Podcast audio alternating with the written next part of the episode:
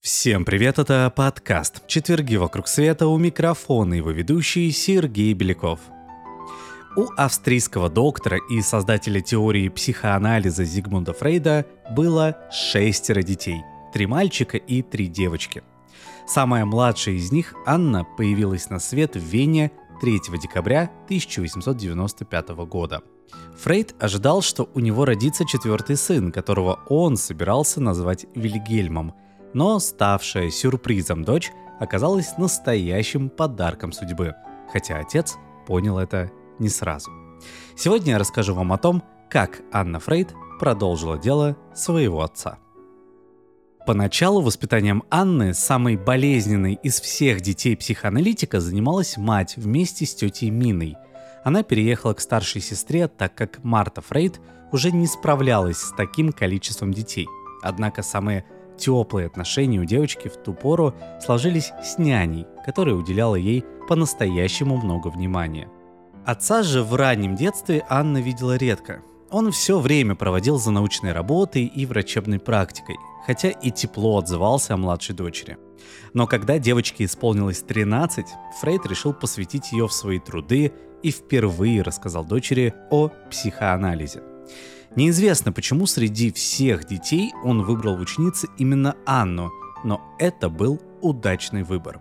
С того момента их жизни оказались плотно переплетены до самой смерти Зигмунда Фрейда. Девочка очень заинтересовалась деятельностью отца. Фрейд брал ее не только на свои лекции, но даже на приемы пациентов.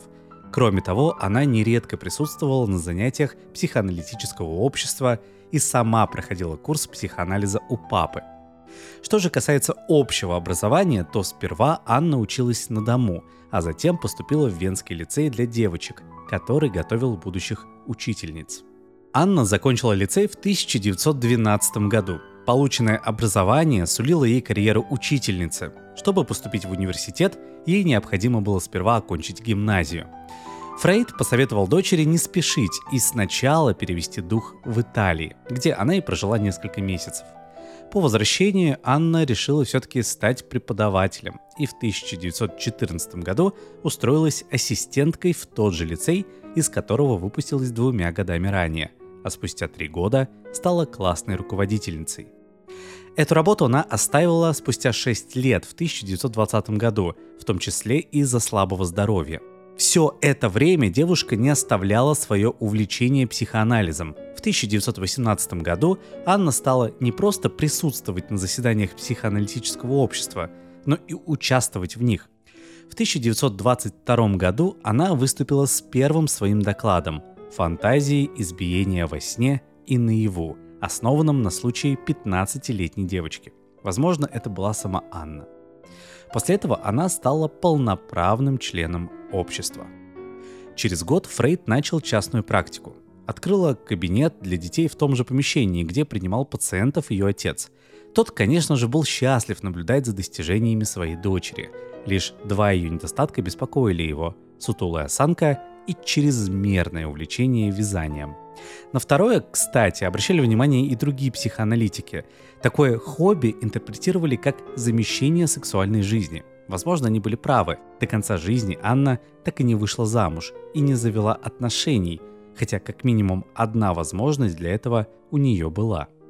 В молодые годы у Анны Фрейд случился роман с Эрнестом Джонсом, учеником и биографом Зигмунда Фрейда, одним из первых практикующих британских психоаналитиков.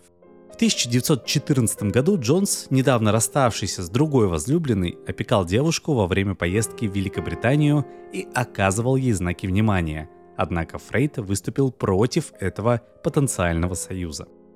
Незадолго до приезда 18-летней дочери в Англию Фрейд писал Джонсу. Она не претендует на то, чтобы к ней относились как к женщине, потому что все еще далека от сексуальных желаний и довольно-таки холодна к мужчинам. Между нами существует негласная договоренность о том, что она не будет думать о замужестве и помолвке еще пару-тройку лет. В 1923 году у Зигмунда Фрейда диагностировали опухоль полости рта. С этого момента Анна взяла на себя обязанности личного ассистента и сиделки отца.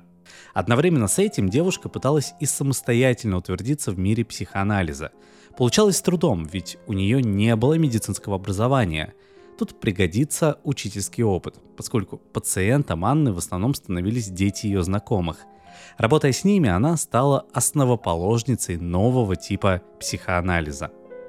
Про собственную биографию Анна Фрейд говорила, что всю ее жизнь можно описать одним предложением «Я работала с детьми».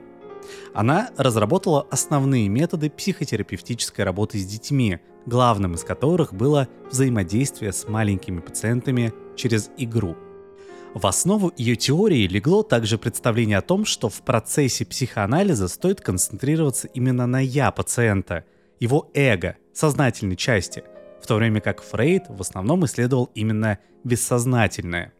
Психоаналитический метод Анны получил название эго-психологии. Кроме того, постоянное взаимодействие с детьми позволило Анне Фрейд разработать теорию защитных механизмов человека, с помощью которых психика оберегает нас от травматичных событий. К ним, например, относятся отрицание, проекция, идеализация, обесценивание, рационализация и другие – также Анна значительно продвинулась в изучении агрессии. Вскоре после того, как в Германии в 1933 году к власти пришел Гитлер, многие представители интеллигенции начали постепенно покидать соседнюю Австрию. Но Зигмунд Фрейд, измученный болезнью и операциями, мог просто не пережить переезд. Семье пришлось остаться. В ночь на 12 марта 1938 года гитлеровские войска вошли в Вену. Уже через несколько дней Анну вызвали на допрос в гестапо. Учитывая, что Фрейды были евреями, это не сулило ничего хорошего. На всякий случай семейный доктор Макс Шур дал Анне смертельную дозу веронала, на случай, если ее будут пытать. К счастью, этого не случилось. На утро Анну отпустили, но Фрейды окончательно убедились в необходимости срочно покинуть Австрию. Это удалось сделать при содействии международного сообщества после уплаты назначенного нацистами выкупа. В июне 1938-го Зигмунд Фрейд с семьей уехали из страны. Перед отъездом психоаналитика заставили подписать бумагу о том, что он не подвергался насилию и не имеет претензий к гестапо. Согласно распространенному мифу, Фрейд поинтересовался, может ли он добавить, что готов порекомендовать гестапо каждому – или даже сделал такую приписку, но в обнаруженном в 1989 году документе такого предложения нет, и вряд ли психоаналитик стал бы испытывать судьбу, задавая такой вопрос сотрудникам гестапо. Фрейды перебрались сперва в Париж, а затем в Лондон, где Зигмунд Фрейд умер в сентябре 1939 года. Во время Второй мировой войны Анна Фрейд посвятила себя помощи детям. Она организовала приюты и проводила занятия по психоанализу для сотрудников. Параллельно с этим она изучала особенности детской психики. В частности, как на ребенка влияет разлука с матерью. Результаты исследований Анна публиковала в своих ежемесячных отчетах. В конце Второй мировой войны и после нее Анна Фрейд занимала должность генерального секретаря Международной психоаналитической ассоциации. Она ревностно оберегала память об отце. В то время шутили, что каждый, кто что-то пишет о Фрейде, чувствует, как Анна заглядывает ему через плечо. Младшая дочь Фрейда становилась все более известной. Она выступала с лекциями по всей Европе и в Америке, а за консультациями к ней обращались даже знаменитости, включая Мерлин Монро, у которой Анна определила истерический и депрессивный склад личности. Теорией психоанализа и новым увлечением семейным правом дочь Фрейда занималась до конца жизни.